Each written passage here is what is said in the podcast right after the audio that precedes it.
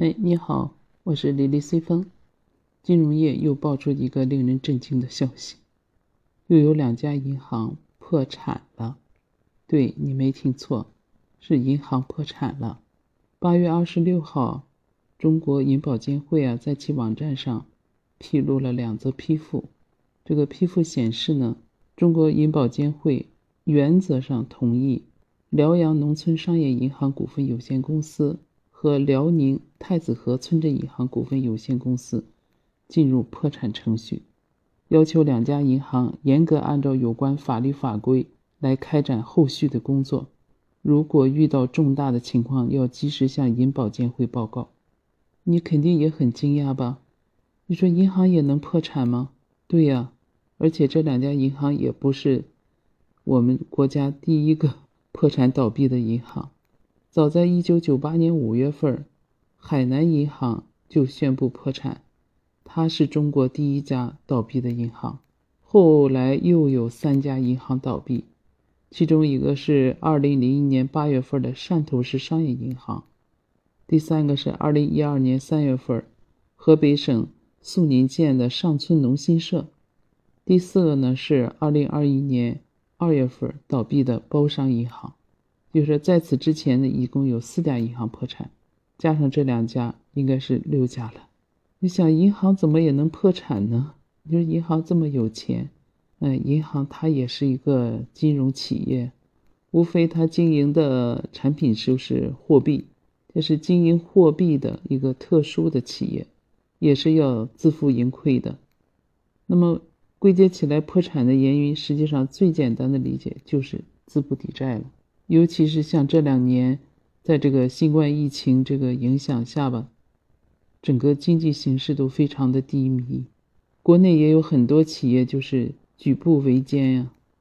就像华为老总任正非都说嘛，现在不是发展是硬道理了，是活下来是硬道理。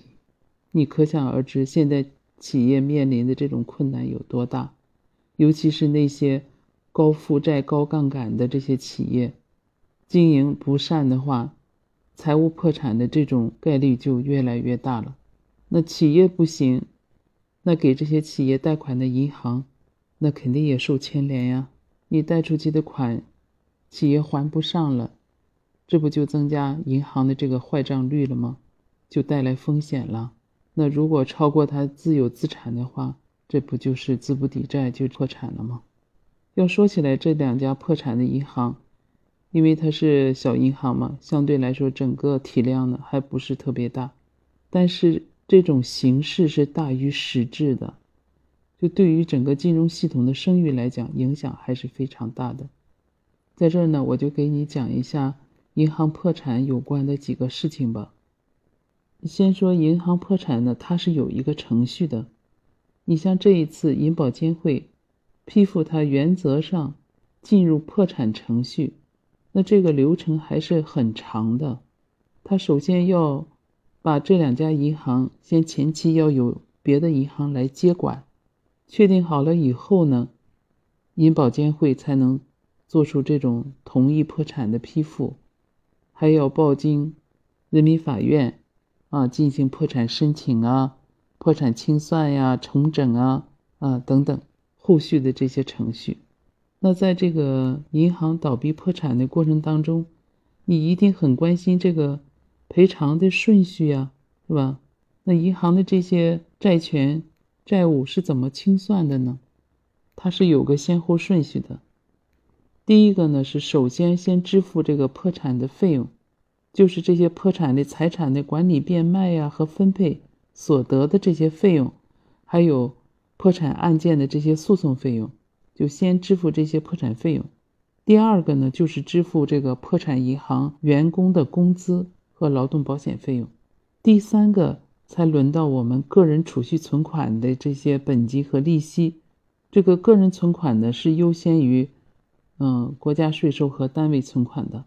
第四个呢就是支付破产银行所欠的税款，第五个呢是支付破产的债权。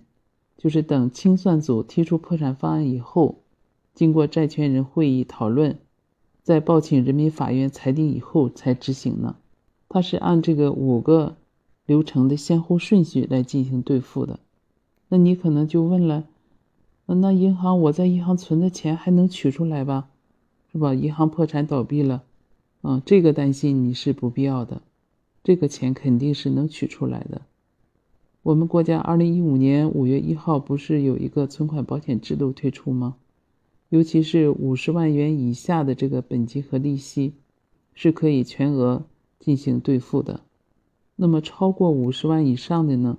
这个就需要破产银行被接管，然后资产清算完毕以后呢？根据实际情况是按比例进行赔偿的，这是存款。相比来讲，五十万以下的这个本金加利息应该是都没有问题的。五十万以上的呢，这个要看实际情况了。那你可能还要问了，银行都倒闭了，那我的贷款是不是可以不还了呀？这怎么可能呢？从古至今，欠债还钱天经地义啊。那只能说你太傻太天真了，这些肯定是不行的。欠银行的钱，肯定要进行清算，然后进行追偿的。虽然近二十年银行倒闭的事件呢没有高频率的发生，就目前这两家倒闭的银行来说呢，中国银保监会啊也都发过通告，早在七月二号吧，这两家银行的网点人员。还有存款，都已经被沈阳农商银行顺利的承接过去了。就目前来看呢，各营业网点呢都是正常展业的，各项业务呢都正常办理，没有受到太大影响。就包括我们这些储户个人的资金安全，还有交易安全呢，都没有受到任何的影响。存款还有其他债权人的权益呢，还是。都得到了充分的保障吧。目前这两家破产银行呢，内部的资产负债也依法履清，并得到了妥善处理。那肯定就是按照后续的破产程序一步一步往下走了。就像一开始我说的，作为这两家银行破产，可能对于整个金融机构来讲造成的实际损失，因为他们体量小，没有这么大。但是作为银行，破产，这种声誉性的影响是形式大于实质的。以后大家可能在听到这种消息的时候，就会不会感到震惊了。如果这种经济发展的形势还是这种低迷的情况下，你像有一些中小银行啊，治理结构不规范的、经营管理不到位的这些，破产的可能性还是存在的。所以，我想可能。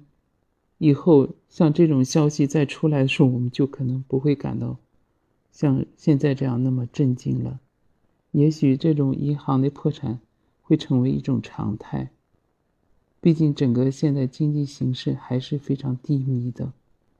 后续我们肯定还会继续关注这两家破产银行的破产流程推进进程。应该说，在国家监管机构的监管下，总体风险。还是可控的，但是我想，你听到这个消息以后，对自己存放在银行的一些存款，是不是也要做一下重新调整呢？按我们俗话说，就是鸡蛋不能放在一个篮子里，对吧？你对这次两家银行破产这个事件有什么看法呢？欢迎你在我的评论区留言，这样我们也进行交流。好，今天就分享到这儿，也欢迎你关注我的随风热话，和我一起关注热点时事。也欢迎你给我的专辑点赞、评论和订阅，谢谢你的鼓励。好，那我们下次再见。